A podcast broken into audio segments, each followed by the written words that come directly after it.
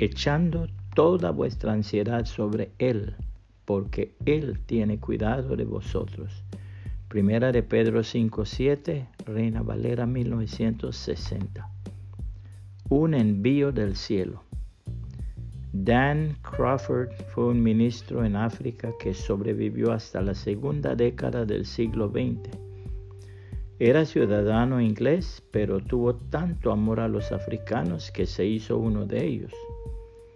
Además de su labor misionera, se dedicó al cultivo de las letras, siendo reconocido como escritor de estilo culto. Se enfermó una vez y mientras se restablecía, se sentía sumamente débil, pues había perdido el apetito. Su esposa trataba de hacerle probar algún bocado, pero él se resistía. Ella pensó que si quizás pudiese conseguir algún pescado, se lo prepararía y seguramente haría que se lo comiera. Pero ¿dónde conseguiría pescado? Al ratico llegó corriendo uno de los creyentes africanos y le regaló un hermoso y fresco pescado. Todos quedaron maravillados. Entonces el hermano lo explicó de esta manera.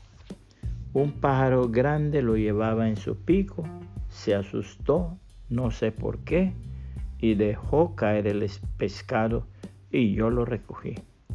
El Señor se lo envió. La hermosísima palabra de Dios dice, por tanto os digo, no os afanéis por vuestra vida, qué habéis de comer o qué habéis de beber, ni por vuestro cuerpo, qué habéis de vestir. ¿No es la vida más que el alimento y el cuerpo más que el vestido? Mirad las aves del cielo que no siembran, ni ciegan, ni recogen en graneros, y vuestro Padre Celestial las alimenta. ¿No valéis vosotros mucho más que ellas? ¿Y quién de vosotros podrá, por mucho que se afane, añadir a su estatura un codo? Y por el vestido, ¿por qué os afanáis? Considerad los lirios del campo, cómo crecen.